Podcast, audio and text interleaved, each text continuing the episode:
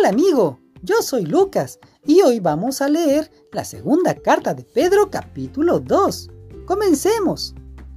En el pueblo de Israel hubo también algunos que decían ser enviados por Dios, pero no lo eran.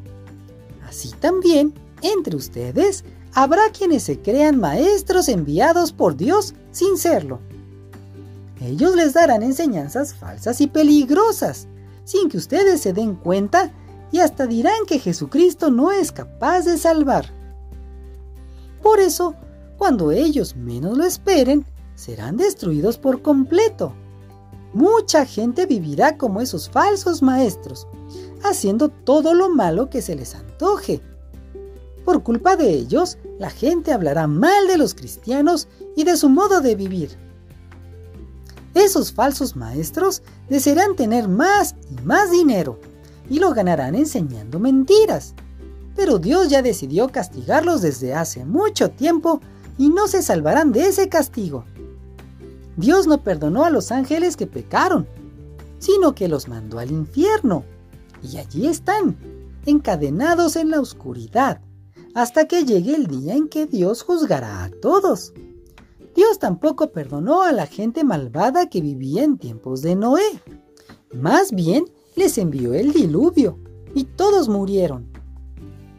Dios salvó a Noé porque enseñaba a la gente a hacer el bien y junto con Noé salvó a otras siete personas.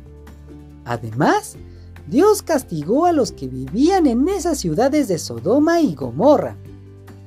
Los quemó hasta dejarlos hechos cenizas para que sirvieran de ejemplo de lo que les pasaría a los malvados. Pero a Lot no lo quemó, pues era hombre bueno. Aunque Lot vivía en esas ciudades, todos los días sufría mucho al ver y oír las maldades que esa gente cometía. Esto nos demuestra que Dios sabe solucionar los problemas y dificultades que tienen los que lo obedecen, pero que también habrá de castigar a los que hacen lo malo, y lo hará el día en que juzgue a todos. El castigo será especialmente para los que no obedecen sus órdenes y viven haciendo todo lo malo que se les antoja. Estos falsos maestros son tercos y orgullosos y no tienen miedo de insultar a los ángeles buenos. Sin embargo, los ángeles, aunque son más poderosos que esos falsos maestros, no se atreven a insultarlos delante de Dios.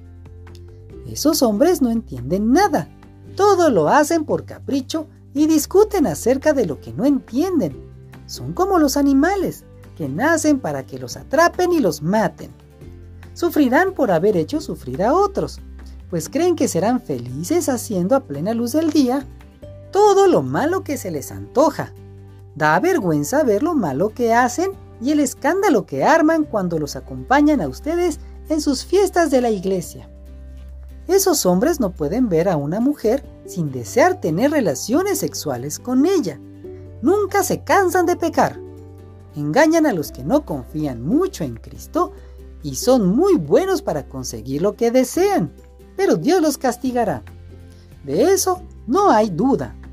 Andan perdidos, pues han dejado de obedecer a Dios para seguir el ejemplo de Balaam, hijo de Beor, que quiso ganar dinero haciendo lo malo.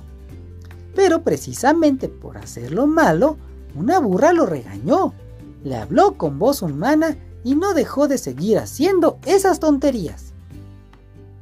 Esos falsos maestros son como pozos secos, sin agua, son como nubes llevadas por fuertes vientos, pero Dios los castigará y los echará para siempre a la más profunda oscuridad. Porque ellos para impresionar a la gente dicen cosas bonitas, que en realidad no sirven para nada. Obligan a otros a participar en sus mismos vicios y malos deseos, y engañan a los que con mucho esfuerzo apenas logran alejarse del pecado.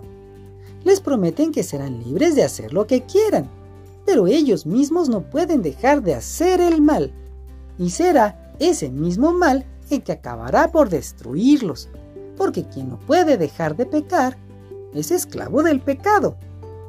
Además, los que han conocido a nuestro Señor y Salvador Jesucristo ya no siguen el ejemplo de los pecadores de este mundo. Pero si se dejan engañar con esas cosas y además se dejan controlar por el pecado, quedarán peor que antes. Más les valdría no haber conocido ese santo mandamiento ni saber de qué manera quiere Dios que vivan que saber esto y no obedecerlo. Así, estas personas demuestran la verdad del dicho. El perro vuelve a su vómito y también la verdad de este otro. El cerdo recién bañado vuelve a revolcarse en el lodo. Fin del capítulo 2. Nos vemos mañana, amigo. Bye.